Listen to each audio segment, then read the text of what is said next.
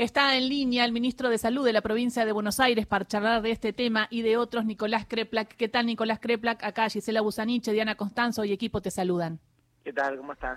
Bien, bueno, importante esta decisión de darle más derechos a los residentes. Es un pedido no solamente en provincia de Buenos Aires, sino también en ciudad de Buenos Aires. Se visibilizó mucho con la pandemia eh, y cuando veíamos, eh, por ejemplo, esto de que trabajen en vez de 24, 12 horas o que trabaje o que no trabajen los sábados, uno veía el nivel ¿no? de explotación, perdón si me equivoco y, y, corregime, que había y cómo eh, tomó la provincia de Buenos Aires esto como una política para solucionarlo.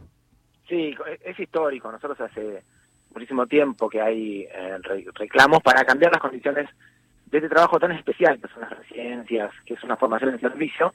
Eh, los profesionales jóvenes, mientras hacen su especialidad, yo por ejemplo hice la, la residencia de medicina interna en clínica médica. Mientras me formaba como especialista en era médico, tenía esto, guardias de 24 horas, al día siguiente una jornada laboral que empezaba a las 8 de la mañana, así que por ahí jornadas de trabajo de 36 horas de corrido.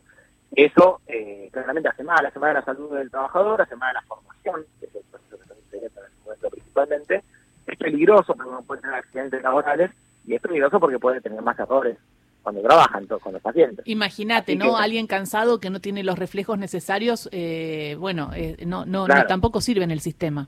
No, tal cual. Así que sí, irritaciones, enojos, peleas innecesarias, miles de cosas de, de, después maltrato laboral que suceden por el agotamiento.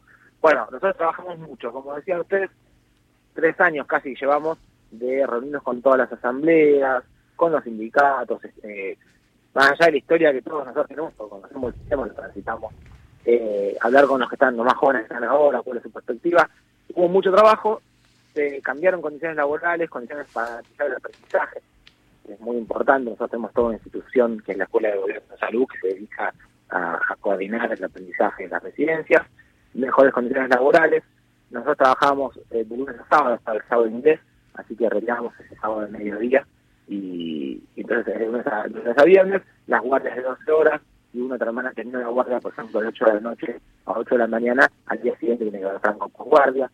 Eh, bueno, una serie de cosas. Ahora, yo me preguntaba respecto, eh, ministro, respecto a las guardias, me preguntaba, si están cambiando de 24 a 12, es que se necesitaba un médico de esas 24. Entonces, se va a generar eh, una, va a haber altas de médicos para las otras 12 horas, van a entrar más residentes para cubrir esas 12 horas. Sí, cupos de residentes hay. de hecho, tenemos bastantes libres y queremos que nos elijan a nosotros.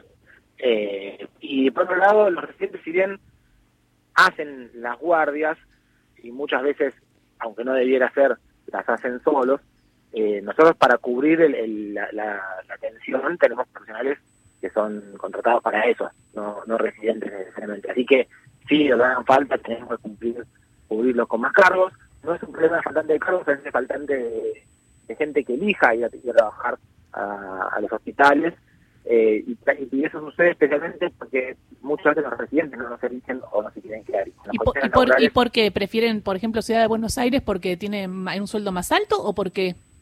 Históricamente había sueldo más alto en la Ciudad de Buenos Aires, hoy ya no, hoy el sueldo es mayor en la provincia. También se le agregó un plus a los que hacen guardias, que los residentes que hacen guardias, porque hay algunas especialidades, por ejemplo, nosotros tenemos residencia de arquitectura hospitalaria, esos no hacen guardia, y cobran lo mismo que un cirujano, un pediatra, un clínico que sí tiene guardias, ahora hacemos un plus aparte.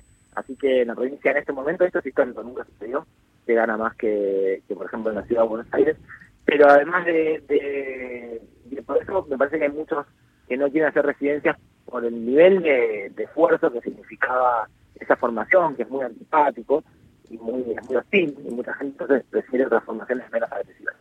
Hay que volverlos algo más humanizado, no, no son creo que la sociedad tiene que mejorar en esta cuestión de, de, trabajo por fuera de la normativa y el sistema de salud tenía que hacerlo. Así que hicimos una fuerza muy grande. Decía una cosa, se agregaron cosas económicas, ese plus por guardia, pero otra cosa muy importante que es quizás la base del reclamo histórico de los residentes en la provincia de Buenos Aires era que no tenían aportes jubilatorios.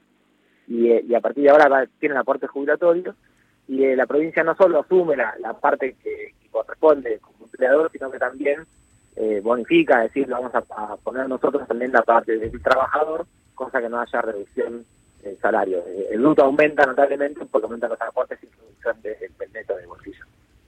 Ministro Diana Costanzo lo saluda, ¿cómo está? Eh, esto tiene que ver también con esta posibilidad de mejorar, además de las condiciones laborales de los residentes, mejorar las capacidades de atención del sistema público en la provincia. A la larga, sí. Siempre las políticas de recursos humanos o de fuerza laboral, como le decimos nosotros, son políticas a mediano y largo. Eh, para nosotros poder tener las especialidades que necesitamos, que formados en el hospital público, con la perspectiva que nosotros queremos que tengan, es una apuesta muchos años. Cada residencia son cuatro años.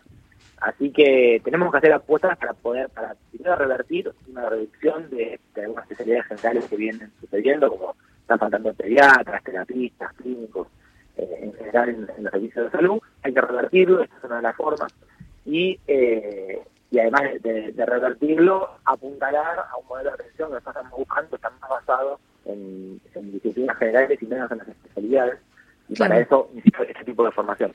Además, el ministro... tanto uno aumenta los cargos de guardia, eso se, hace, pero siempre hay la misma cantidad de profesionales. Entonces, para poder tener la que uno precisa de profesionales, hay que tener políticas que son a largo plazo. Son quizás difíciles de explicar, porque no está metido en el tema, pero cuando aparecen los problemas, si, si no se conoce bien, no sabe cómo surgieron. Ahora hay que evitarlos y trabajar. Nosotros estamos planificando trabajos a 5 años, 10 años, y estas son medidas centrales, estructurales. Sí, eh, ministro, además el tema de la distribución de los profesionales en toda la provincia. La provincia de Buenos Aires es amplia y hay localidades donde muchas veces faltan profesionales de la salud que atiendan las necesidades de esas poblaciones. ¿Esto también apunta en este sentido? Sí, hay un plus para las zonas que están que son menos elegidas, digamos, eh, para que ganen un poco más de dinero, pero eso se le compensa con otras cosas. Estamos terminando algunas casas de residentes en algunos hospitales para que si los jóvenes se quieren ir, para allá, al menos al principio tengan un lugar que le damos nosotros para que puedan habitar. Después seguramente, pensemos que estos son profesionales, que la mayor parte son jóvenes entre 25 y 35 años, así que es un momento en el cual tienen muchos empezamos, a mí pasó lo mismo, formar una familia en esa época, eh, así que también le pusimos eh, un derecho que había que reivindicar, eh, plus por hijos, eh, apoyar, apoyar a que, sea una vida que uno quiera elegir, quiera, quiera vivir. Es interesante lo que están planteando, porque están planteando un, eh, mejorar el sistema de salud de la provincia de Buenos Aires, hacer sueldos eh, eh, iguales con Ciudad de Buenos Aires para que no haya esta desigualdad y profesionalizar más todo esto y en el marco de esto, esto que se dio en la pandemia del sistema de salud integrado, ¿no? Esta idea de, proyecto en el cual uno tiene, sabe cuántas camas hay en la provincia, sabe las necesidades que hay de especialidades y las necesidades que hay de generalistas, de llegar al territorio. ¿Ustedes siguen con esa idea de generar otro sistema de salud más igualitario? Sí, sin duda, un sistema integrado que nos permita que, todos tengamos un mismo derecho a la salud y utilicemos todas las herramientas que tiene el sistema, el sector público principalmente, que tiene que crecer y mejorar y viene haciéndolo, pero también la seguridad social, el sector privado, tener información integrada, es decir, que también estamos trabajando en eso. Y, presentamos ahora un proyecto de ley en el Congreso para tener eh, más organizada y, más estructurada la información sanitaria. Y estamos empezando aplicando un sistema de digitalización en, gran parte de los municipios, queremos llevarlo a todos lo más rápido posible, para que uno pueda tener historia clínica digital, que es cuestión de si uno se en un centro de salud. Y eso, y eso, eso va en eh, eso también lo quería Quiroz, o sea que en ese sentido pueden trabajar, pueden, eh, en ese sentido están de acuerdo los dos sistemas. Por supuesto, no hay, no hay nadie en el mundo que, entienda algo del sistema de salud, que no piense que esto hay que hacerlo. Lo que es muy importante es que sean sistemas de, con mucha seguridad informática, porque en la historia de salud es muy cada una está, mm. están claras las cuestiones más importantes, y porque en eso eh, y, eso para que sea así tiene que ser garantizado por el Estado, tienen que ser servidores públicos eh, que tengan los estándares de calidad, pero no pueden quedar en ningún lugar privado. Es un tema muy delicado. Y, eso lo tenemos, tenemos el ARSAT con un ah. nivel muy bueno. Sí, sí, y nosotros estamos trabajando en coordinación con el Ministerio de Salud de la Nación, que está diseñando, la, que ya ha diseñado la historia clínica con los servidores. La verdad que es un trabajo muy complejo, muy de fondo, eh, con mucha inversión y sobre todo mucho esfuerzo para su aplicación, pero que hay que llevarlo adelante. Y también es muy importante que se continúe, porque son cosas que quizás demoran más de, una, de un mandato.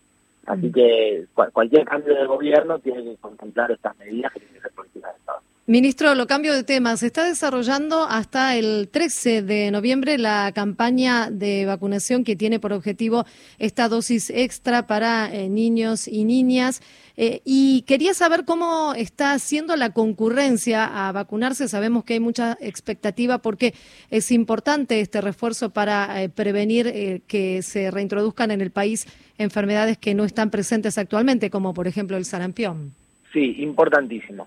Es una campaña obligatoria para todos los chicos y chicas de 1 a 4 años inclusive, aunque se hayan dado la vacuna de los dos, estas son vacunas que se dan a triple y la poliomielitis, a los 12 meses de vida, al año digamos, y entre los 5 el ingreso escolar. Eh, aunque ya se haya dado hace unos meses la de los 12 del año, hay que darse ahora, hasta el 15 de noviembre, como decías, eh, esta dosis extra al 100%. Los niños son un poquito más de 800.000 chicos y chicas, venimos mal, ya pasó un poco más de un tercio y no llegamos al 20, no, sí, no llegamos al 20% de vacunados. Así que hay que hacer un esfuerzo muy grande, tenemos que llegar al 100%. Y si lo cumplimos, vamos a tener un escudo para evitar estas enfermedades que han hecho epidemias gravísimas. ¿A dónde tienen que acercarse estos padres? Porque quizás se colgaron, eh, no saben bien a dónde ir. A todos los vacunatorios en la provincia de Buenos Aires que todos conocen, de todos los centros de salud, de los hospitales, o buscan en internet, ponen en el buscador eh, campaña de vacunación sarampión, provincia de Buenos Aires, ahí está desplegado todos los horarios, pusimos horarios extendidos, contratamos a muchos más vacunadores para que puedan estar haciendo por la tarde o fines de semana, así pueden llegar ¿No, ¿no estaría bueno volver a, vacunar también en las escuelas? Esto se hacía antes. Sí, trabajamos con el... yo, de chiquita a mí me venían a vacunar al, colegio público. Totalmente. Ahí hay un, hay un tema, algunos padres tienen alguna duda, porque creo que con la pandemia entró una discusión eh, que, no, que no fue buena en la pandemia, pero más aún no es buena ahora. Estas son vacunas obligatorias de calendario. Esta campaña es obligatoria. Insisto, no es optativa, tenemos que llegar a todos. El que no cumplió con esto no está cumpliendo con un derecho y una obligación que tiene como padre. Así que son vacunas súper, súper conocidas, estudiadas en el mundo. Ya se las aplicamos a todo el mundo, todos las hemos recibido. Así que, por favor, cualquier duda, consultan a sus pediatras, a cualquier médico del sistema de salud. Eh, hemos hecho capacitaciones con los docentes también. Estamos yendo a las escuelas, estamos yendo a los barrios, casa por casa, pero necesitamos mucha más comunicación. Quizás con toda la pandemia hay como una... Eh, uno quiere negar ciertas cosas de la salud que no quiere hacer, pero sabemos perfectamente la importancia de las vacunas y lo que hubiera sido por prevenir una pandemia como la que tuvimos. Así que para evitar, en el 19 tuvimos un brote de sarampión, ¿se acuerdan? Queremos evitar volver a tener otro brote en nuestro país y eso se consigue con esta vacuna. La última, ministro, buen día, Ingrid Beck lo saluda. Eh, buen, día. Estábamos hablando hace un ratito nada más de que hoy es el Día Internacional de Lucha contra el Cáncer de Mama eh, y bueno, en la provincia de Buenos Aires están haciendo una campaña de mamografías gratuitas y me, me parece importante que también pongamos énfasis en eso. Completamente. Este es un mes de lucha contra el cáncer de mama, hoy es el Día Internacional de Lucha contra el Cáncer de Mama y venimos haciendo todos los jueves de, este mes de octubre, anoche las mamografías en los hospitales públicos también pueden buscar en el, en el buscador en internet y van a aparecer cuáles son los hospitales donde uno puede hacerse por la noche. Quizás que, que alguien va a trabajar y, eso no está haciendo el estudio, pero para todas las personas que tienen entre 50 y 69 años y no se han hecho en los últimos dos años una mamografía, cada dos años hay que hacerse. Aprovechamos ahora esta campaña especial para poder hacer el horario a contraturno Agradecemos también a los trabajadores que están yendo a trabajar a estos horarios para poder permitirnos llegar más a todos y concientizar la importancia de la mamografía, porque sabemos que si uno logra hacer el diagnóstico a tiempo, eh, es una enfermedad que es ampliamente curable. En casi todos los casos se puede curar rápidamente. Así que, y, cuando no, igual también, si hacemos el diagnóstico, podemos hacer algún tratamiento que nos ayude a, evitar que sea más grave la enfermedad. Pero para eso hay que hacer prevención o diagnóstico oportuno, y por eso la noche de la mamografía, que nos quedan algunos jueves más, dos jueves más en este mes, que los invitamos a que hagan estudios.